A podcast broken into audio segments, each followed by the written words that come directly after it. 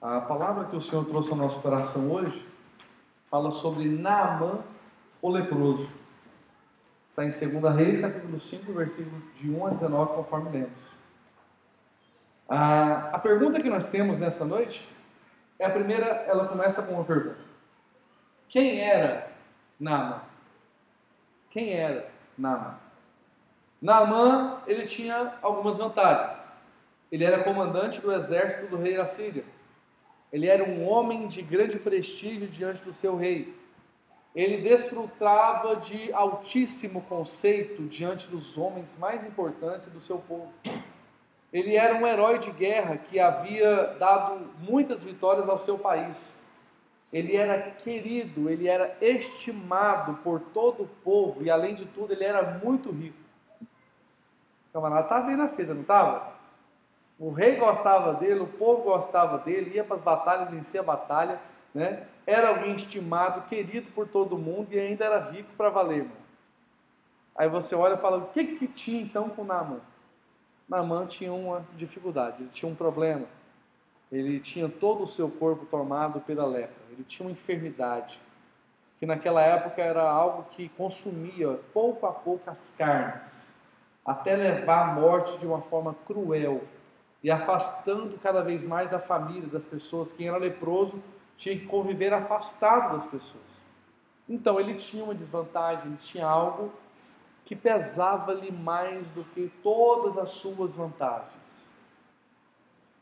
E eu perguntaria para você nessa noite: quais são as suas vantagens? O que, que você tem que te faz diferente? Seria a sua saúde? Seria beleza física? Seria o dinheiro? Seria sua força? Seria amigos importantes? Seria sua influência? Seria status? O que, que você teria de alguma forma? Não é? Que seriam vantagens para você? Agora, qual é a sua desvantagem? O que é aquilo que te pesa? A nossa desvantagem é aquela que não podemos recorrer a nenhuma de nossas vantagens e encontrar nelas alguma solução ou resposta. Nós chegamos à conclusão que precisamos de uma ajuda especial. Nada do que nós temos vai resolver o problema. Nós precisamos de uma ajuda de alguém que está acima de todas as coisas. E muitas vezes nós queremos fazer as coisas em detrimento de outras. Não tem como você querer criar situações para que as coisas aconteçam na sua vida, se você não entender as ordens de como elas acontecem. Eu não posso esperar que Deus faça algo por mim se eu não estou disposto primeiro a servi-lo, a obedecê-lo. Ou seja, é uma questão natural. Muitas vezes nós estamos diante de Deus como um adolescente que chega diante do pai e fala assim: pai, hoje eu quero dinheiro, né? hoje eu quero uma graninha. Mãe, me dá um dinheiro aí, mãe. E às vezes o filho não tem um relacionamento com o pai ou com a mãe. Não tem proximidade, não tem afinidade. Não conversa, não está nem aí para o pai, não quer saber se o pai está bem, não quer saber se a mãe está bem. Mas na hora que ele precisa do dinheiro, ele chega lá e ele quer. E ele quer na hora. Muitas vezes nós agimos assim com Deus, não é? Nós só nos importamos com Deus ou lembramos de Deus quando a gente precisa. Quando a gente está numa situação difícil. Quando nós estamos em algo que está nos apertando. E muitas vezes parece que Deus ele faz questão de às vezes nos colocar em situações difíceis e nos apertar para ver se a nossa atenção volta para Ele. Porque o maior desejo de Deus é que a gente esteja com Ele, próximo dele, o tempo todo. Mas a gente muitas vezes se permite afastar. Nós não deixamos o nosso coração se envolver por tudo aquilo que o Senhor é. E quando nós não fazemos isso, nós perdemos oportunidade diante de Deus, porque Deus quer nos honrar também.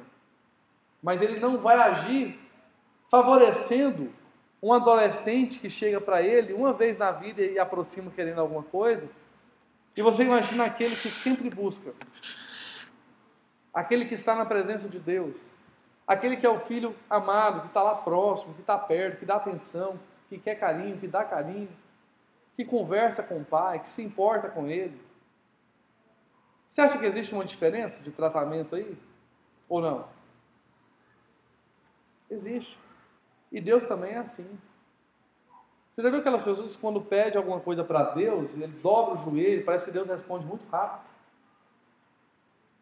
É porque existe uma intimidade também. Ele, existe, ele, tem, ele tem uma afinidade maior com Deus e ele acredita que se ele pedir alguma coisa para Deus, Deus não está fazendo um favor para ele, Deus está dando aquilo porque Deus ama ele, porque ele sente o amor de Deus e porque ele tem relacionamento com Deus, porque ele tem intimidade com Deus. É muito diferente você ficar devendo, né? Você falar assim, Deus, é, me dá aí, eu sei que eu não estou muito bem, eu sei que eu estou falho, eu sei que eu estou sumido, eu sei que eu não estou perto, mas eu preciso dessa vitória, eu preciso dessa bênção. Parece que já está pedindo assim meio que uma esmola para Deus. Parece que você não tem muito direito com Ele, por causa do relacionamento, por causa da intimidade, da proximidade que nós precisamos ter com Deus. Quando eu olho para Naamã, ele era alguém que desconhecia Deus. Ele era alguém que ouvia falar de Deus, mas não tinha intimidade com Deus. Ele sabia de homens de Deus, ele conhecia homens de Deus, mas não conhecia a grandeza do que é Deus. O quanto Deus é poderoso, e o quanto Deus é verdadeiro, o quanto Deus é vivo e fiel e é presente em nossas vidas. E é nesse momento que eu vejo então uma proclamação da ajuda. Aonde Naamã ele veio ali através de uma informação daquela menina que foi escrava, que tinha vindo da terra de Samaria. E ela disse assim: Olha, ela falou para a esposa de Naamã: se o meu senhor soubesse, né, se ele estivesse lá em Samaria, diante do homem de Deus, ele ficaria curado. Talvez por isso ele tenha sido, ela tenha sido até mal interpretada, né? E ele apontou, então, ela apontou o homem de Deus. E Naamã se dirigiu a quem, irmãos? Aos reis. Olha a diferença. A menina apontou o homem de Deus. Ela disse: se fosse lá, conhecesse o profeta de Deus, está lá, quem sabe ele seria curado. O que que Naamã fez? Foi lá no rei dele, falou assim: rei, eu preciso agora de um relacionamento político eu preciso de um jeitinho, eu preciso de chegar na cidade, eu preciso ter moral. Então eu queria que o senhor usasse a sua moral e falasse com o rei lá, para o rei também favorecer a mim. Quando eu chegar lá, eu quero que o senhor deixe esse esquema tudo montado, o negócio tudo preparado para mim. Quem aqui que já deu, tentou já fazer um jeitinho assim, de alguma forma, né, para conseguir alguma coisa? Quando você falou com a sua mãe, quando você era menino, queria que seu pai fizesse alguma coisa por você, aí você foi lá e deu um jeitinho na mãe, a mãe falar com o pai. Quando você precisa de alguma coisa para resolver em um órgão público, e você tem um amigo que talvez trabalhou lá ou conhece alguém, então você pede um jeitinho para poder favorecer, te ajudar para resolver o seu problema. Naamã, ele arrumou um jeitinho. Ele foi lá com o rei, o rei falou: Olha, pode deixar que eu vou falar lá com o rei então, para que o rei lá receba você lá. Aí então nós vemos né, o rei da Síria, que era o rei de Naamã, mandaram uma carta para o rei de Israel. E aí, né, a gente começa a entender que existem soluções que não estão na nossa força, não estão também na força do nosso poder, não está na força dos homens, mas está em Deus, que tem todo o poder e a autoridade para fazer a diferença na nossa vida. Você crê nisso? Amém? Então, ele apontou ali naquele momento, nós vemos que ela apontou o homem de Deus e ele foi diretamente aos reis. Ele não entendeu. Tem gente, irmão, que tenta o tempo todo dar esses jeitinhos aí e muitas vezes perde oportunidades de Deus. O melhor caminho para que para você alcançar o favor de Deus é você saber esperar que Ele vai te colocar no lugar certo, na hora certa, com as pessoas certas, do momento certo, do jeito certo. Tudo tem um tempo de Deus. E a gente precisa entender isso. A mensagem da menina foi positiva e direta. E é isso que nós precisamos pregar. Direto e objetivo. Tem gente que chega para a gente orar, irmão, e quer que você faz quase uma reza para ele. E aí você fala e fala e fala e fala e fala. Se você não orar pelo menos 5, 10 minutos na cabeça dele, ele acha que você não orou. E aí ele acha que é no muito orar que vai resolver as coisas. E a gente vê que com Naaman não foi assim. Que, que o profeta diz para ele lá? Mas vamos ver agora. O que nós entendemos aqui, irmãos, é que ele foi diante e foi atrás de um profeta chamado Eliseu. Eliseu, irmão, tinha sido discípulo de quem? De Elias. Elias tinha realizado quantos milagres na terra? Você sabe? Sete milagres. E a palavra de Deus diz que Eliseu recebera porção dobrada de Elias. Ou seja, seria o dobro. Quando Eliseu morreu, ele tinha realizado 13 curas, 13 milagres. E ele morreu. Mas 13 não é o dobro de 7. Mas a Bíblia diz assim que quando um dia, no meio de uma guerra, jogaram o corpo de um soldado em cima da cova de Eliseu, e o soldado morto ressuscitou. E Deus cumpre a sua palavra até depois de morto, irmãos. Os ossos do homem ainda tinham unção e poder para fazer milagres acontecer. Isso que é coisa grande e linda e promessa de Deus, que Deus tinha um compromisso com a sua palavra e Deus cumpriu aquilo, mesmo os ossos do homem já estão lá, enterrados. Já tinha só ossos, mas a palavra de Deus estava ali ainda, sendo cumprida na vida de Eliseu. Naamã queria cura, mas ele errou quando foi buscá-la. Diga comigo assim, Naamã, mais alto, Naamã, queria a cura, mas errou quando foi buscá-la. Como que Naamã errou? Naamã errou quanto ao preço. Ele levou muito dinheiro, mas era de graça. Ele não sabia que o milagre era de graça. Ele errou quanto à pessoa. Ele foi aos reis ao invés de ir ao homem de Deus. Ele errou quanto à sua postura. Ele foi com o orgulho de um general e não com a humildade de um leproso. Olha a diferença.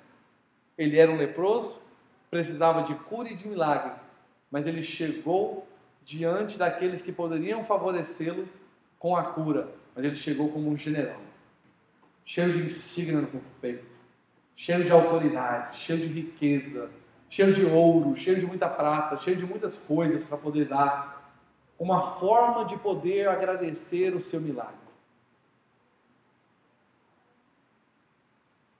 Ele não foi com a humildade de alguém necessitado.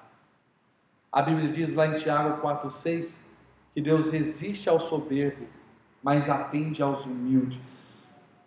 Humildade é um princípio Todo mundo que é soberbo, todo mundo que se exalta, todo mundo que se acha muito alguma coisa, você vê que a queda dele é muito rápida. Logo, logo, as coisas não vão bem, por causa da arrogância, por causa do orgulho. Quando alguém está se achando demais, é porque ele acha que ele é muito bom. É porque ele está atraindo para si a glória. E a Bíblia diz assim que a minha glória eu não dou a ninguém. Deus não compartilha a glória dele com ninguém. Mas existe uma coisa que Deus deu aos homens, que é como se fosse um espelho da, da glória. É a honra. A honra é algo que Deus deu aos homens. A glória dele não divide com ninguém, mas a honra dele, a honra ele deu aos homens. Então, quando você vê alguém sendo honrado, a honra é algo que Deus deu aos homens. Então, Deus pode te honrar? Sim, você pode ser alguém honrado. Você pode ter uma família honrada. Você pode ter filhos que te honrem, não é? Todo pai gostaria de ser honrado pelos seus filhos. Isso é uma expectativa em Deus. Que quando eles vão crescendo, você espera que eles sigam a palavra do Senhor, que eles não venham se entregar às coisas do mundo, que eles venham ter um coração quebrantado, que eles venham ter um coração em Deus. E quando os filhos seguem este caminho, eles estão seguindo um caminho de honra no Senhor. E os pais esperam isso. Naamã, ele errou quanto ao modo de operar de Deus. Por quê? Porque ele achou, irmãos, que era preciso fazer algo estrambólico, exagerado, para que ele fosse curado. Enquanto que o profeta chegou e disse para ele o quê? Uma coisa muito simples: vai e lava-te no rio Jordão. Você imagina esse negócio? É a mesma coisa alguém chegar com um pastor e falar assim: Pastor, ora para mim. Ele fala assim: Você está abençoado em nome de Jesus, vai em paz. E o irmão fica indignado, fala assim: Sangue de Jesus tem poder. Esse pastor não é crente, não. Esse pastor nem orou para mim, nem levantou a mão, nem colocou a mão na minha cabeça, nem disse: Senhor, Senhor, faça algo pelo meu filho, né? A gente quer criar o um ambiente da religiosidade e a gente esquece que o poder está na palavra liberada de um homem de Deus. Palavra liberada. Deus age em cima de palavras. O Espírito Santo não se, não se move pelos pensamentos, mas o Espírito Santo se move por palavras. Foi pela palavra que Deus disse: haja luz e houve luz. Foi pela palavra que ele formou o homem. Foi pela palavra que ele fez a natureza. Foi pela sua palavra. Ele disse e quando ele abriu sua boca, ele falou, houve uma ação no reino espiritual. Quando você diz alguma coisa, quando você fala, eu vou conseguir, eu vou alcançar, Deus é comigo, isso vai acontecer. Deus faz cumprir na tua vida, porque você está liberando palavras. Aí você fala, mas eu vou orar em silêncio, eu oro aqui na minha mente. Você pode orar na sua mente, ok. Mas as palavras têm um poder. E quando você move com as palavras e ora em voz alta, existe uma ação espiritual a favor de você diferente. Porque as palavras, elas têm poder. Quando você diz para o enfermo, seja curado, em nome de Jesus, ele tem que ser curado. Porque você liberou uma palavra de cura e Deus está agindo, o Espírito Santo vai agir através daquela palavra. É por isso que nós, pais, que nós, homens de casa, que, nós, que vocês, mulheres, precisam também ter cuidado com o que você fala. Cuidado com o que você diz em casa, cuidado com o que você fala para os seus filhos, cuidado com o que você fala para o seu esposo, o que você fala para a sua esposa, porque as suas palavras têm poder. E muitas vezes nós maldizemos a nossa casa, os nossos bens, a nossa família, os nossos filhos, porque nós não vigiamos com as nossas palavras. As palavras, elas têm poder e nós precisamos saber o que nós estamos falando. E quando o profeta se encontra com Naaman, Naaman se encontra com o profeta. Então o profeta diz para ele: Vai e lava-te sete vezes no Jordão. Ele ficou indignado. O homem rodou a baiana. O homem ficou furioso. O homem bateu o pé. O homem ficou bravo. Porque ele falou: Mas não é possível. Eu ando de longe. Eu chego aqui. Eu uso minha influência, minha autoridade. Eu falo com os reis. Eu sou um homem de grande influência. E alguém chega para mim agora querendo que eu seja curado, nem me recebe, nem olha para mim. Né? Eles estão dentro da casa e mandam dar o recado. Né? Fala lá pro o bonitão lá que está lá fora, lá esperando no cavalo, lá na carruagem, lá, fala para ele só ir lá no Jordão tomar um banhozinho lá sete vezes, lá que vai estar tá curado. Rapaz, o homem nem recebeu, ele nem olhou para ele. Você imagina um negócio desse? Vocês também talvez ficariam indignados, mano. Namã ficou na carne, Namã ficou irado, Namã ficou nervoso. E aí os, os servos de Naamã olham para ele e falam, rapaz, se uma fosse uma coisa muito mais difícil, eu teria feito. Ele só está falando para você dar uns mergulhinhos ali. Vai tomar um banhozinho aqui. Que, que coisa difícil é essa aí? Aí ele fala, rapaz, mas vou te falar lá na minha terra, né? Eu tenho outros rios muito melhores. Eu tenho lá, né, os rios que tem na minha região de Damasco, Abana, Farpar, né? São rios muito melhores. Como é que são rios bonitos, limpinhos? Eu vou tomar um banho nesse rio Tietê ali, né? Aquele, aquele rio sujo que havia lá, aquele Jordão era sujo, fedido, pelo que o povo fala no contexto histórico. Não era um rio muito limpinho, não. E aí mão, meio com nojo daquele negócio, eu fala, rapaz, como é que eu vou entrar com a minha imundícia aqui? Eu estou meio, meio todo ruim, ainda vou tomar banho nessa água suja aí. Ele entra no rio. E quando ele entra no rio, ele toma o seu banho. Naamã voltaria para a sua terra pior do que veio, se um soldado não tivesse então informado para ele. Que custa, né? Ele foi lá e fez. E aí Naamã dá o primeiro mergulho, e eu chamo o primeiro mergulho, que é o mergulho da humildade. Foi a primeira coisa que Deus esperou dele. Seja humilde. Mergulho da humildade. Dá uma mergulhada. Segundo, da obediência, né? Continue. Nós precisamos de humildade e precisamos de obediência. E ele vai lá e mergulha. O terceiro, da precisão, né? Seja preciso, vai lá e faça. Ele vai e mergulha de novo. O quarto mergulho da submissão, saber submeter, ou seja, até uma autoridade como ele precisa estar debaixo de uma autoridade, precisa estar submisso a alguma coisa. Nós precisamos saber que a submissão é um papel que Deus espera de nós e Ele honra quando nós estamos submissos às autoridades, estamos submissos àqueles que estão acima de nós. E Ele dá o seu mergulho. E ele vai para o quinto mergulho, e é o mergulho da coragem.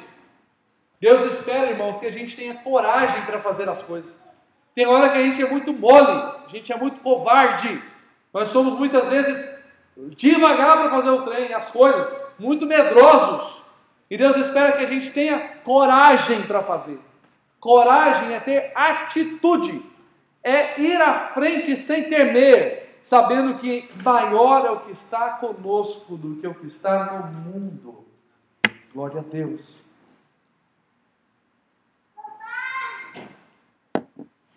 E ele dá o sexto mergulho, e é o mergulho da persistência. Por que a persistência? Porque ele já chegou no sexto mergulho, irmão, e o homem continua todo leproso ainda. Ele chega no sexto mergulho e ele continua impuro. Naamã continua impuro. O sexto mergulho e ele não está restaurado. Melhor que eu fiz no retorno de cá, é, Arthur. Vocês aí, por favor, só esse retornozinho. Minha garganta está sendo ruim aqui. Eu não estou conseguindo ouvir minha voz direito. Maravilha, ó, oh, melhorou. Obrigado demais. E aí ele vai e dá o seu sexto mergulho, persistência. Irmãos, a gente tem que, nós precisamos sermos constantes. Deus não gosta de pessoas que são fraquejadores o tempo todo que o tempo todo está desanimado, que o tempo todo está inconstante. Deus gosta de pessoas que são constantes, perseverantes na oração, na busca do Senhor, desejando alcançar aquilo que Deus tem prometido, ser firme. E aí, Naamã olha e fala assim: Meu Deus, olha só, eu fiz seis mergulhos continuo do mesmo jeito. E aí ele dá o último mergulho, eu considero o mergulho da fé. Porque há momentos, irmãos, que as esperanças vão embora. Há momentos que a perseverança começa a ficar cada vez mais difícil. Há momentos que a gente vai querendo chutar o balde. Há momentos que a gente quer desistir de tudo. E aí Deus fala assim: tem um pouquinho mais de fé. No último mergulho, tem um pouquinho mais de fé. Quem sabe agora já é o seu momento, é a sua hora. E Naamã mergulha pela última vez. E quando Naamã sai das águas, Naamã está curado, limpo, com uma pele de um bebê, de uma criança. Não tem mais nenhuma mancha, nenhuma marca, nenhuma ferida. Ele está sarado. Glória a Deus, irmãos. Estava limpo agora. Ele demonstra um coração agradecido a Deus. Isso é importante. Naamã errou em algumas coisas, mas quando ele recebe milagre, ele age com reconhecimento. Ele, Naamã não soube, aqui quando eu vejo, né? Ele agiu de uma forma diferente. Ele soube reconhecer o milagre de Deus. Quantos são alcançados por Deus e não sabem reconhecer o milagre de Deus? Quando Jesus foi lá e curou os dez milagres, quantos voltaram? Hein? Um voltou. Só um voltou para agradecer. Só um voltou. Naamã ajudou, é, vivenciou uma atitude de reconhecimento, de gratidão. Todos, de alguma forma, nós temos a necessidade que depende da ação de Deus. E nós devemos procurar ajuda de uma forma humilde e não com orgulho da nossa opinião própria. Quantas vezes a nossa opinião nos faz fracassar? Quantas vezes a nossa opinião nos faz errar? Às vezes é preciso escutar o conselho de pessoas mais humildes que nós pessoas mais simples do que nós, pessoas que às vezes têm menos conhecimento do que você acha. Você olha e fala assim: por que eu vou pedir conhecimento dele? Você acha que às vezes aquela pessoa não tem conhecimento. E Deus espera de nós uma atitude de humildade. Às vezes precisamos de um incentivo maior para obtermos a resposta de Deus. Nem sempre é de primeira que temos a resposta do Senhor. Nós precisamos buscar com fé perseverança, obediência, até que nós venhamos alcançar aquilo que nós temos buscado. Uma coisa é certa: assim como Deus purificou Naamã, Ele pode realizar aquilo que você está precisando.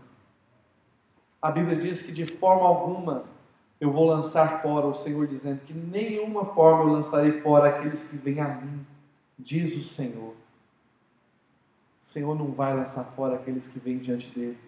Então ele te abraça como um filho, ele te ama como um filho, ele quer que você seja cheio da presença dele, que você seja cheio de autoridade dele, que você seja cheio do discernimento do Senhor e que o seu coração seja envolvido pela palavra de Deus, seja apaixonado pela palavra dele, que você deseje aprender, crescer na palavra dele, para que o seu conhecimento não venha a faltar, porque a Bíblia diz assim que errais porque não conheceis as Escrituras. Muitas vezes nós erramos porque nos falta conhecimento. E não é só na Bíblia, não. Né? Na nossa vida, no dia a dia, tem coisas que você vai lá e faz errado porque você não sabia como é que fazia. Sim ou não? Sim, ué. Tem hora que a gente erra e não sabe mesmo. Quantas vezes eu já errei assim porque eu não sabia alguma coisa? E a gente vai lá, enfia a cara e vai lá e tenta e dá errado, dá errado, uma hora você vai e acerta. Você imagina, irmão, se Thomas Edison tivesse desistido de fazer a lâmpada? O que seria de nós hoje, sem luz? Você sabe quantas vezes ele tentou fazer a lâmpada? Dez mil vezes. Você acredita num negócio desse? Dez mil vezes ele tentou fazer a lâmpada. Tem que ser alguém muito perseverante. Tem que ser alguém que acredita muito. Tem que ser alguém muito corajoso, porque, irmão do céu, tem que ter coragem demais para continuar insistindo no negócio desse. Você tem que ter muita fé também que o negócio vai dar certo, porque não tem lógica um negócio desse. Dez mil vezes ele tentou fazer a lâmpada. E alguém perguntou para ele assim: Mas você é tão perseverante. Um dos discípulos disse para ele assim, como é que você teve a coragem? Como é que você teve a paciência? Como é que você, você não desiste? Por que, que você não desiste disso? Ele disse assim: Olha, os meus muitos fracassos me ensinaram o que eu não devo fazer. Eu estou no rumo certo porque eu já estou sabendo o que devo fazer para dar certo. As minhas 10 mil tentativas para trás só me ensinaram como não fazer a lâmpada. Eu estou já chegando pertinho de saber como eu vou fazer a lâmpada. E aí a gente vê pessoas que foram perseverantes como ele e que nos fazem hoje sermos beneficiados pela iluminação, porque houve, houveram homens nessa terra que foram perseverantes. Que Deus nos faça constantes, que Deus nos faça perseverantes, que Deus nos encha de fé, que Deus nos use na Sua palavra e que Ele nos faça capacitados para exercer o ministério e cumprir a Sua vontade. Amém? Eu quero, nesse momento, convidar você que quer receber uma oração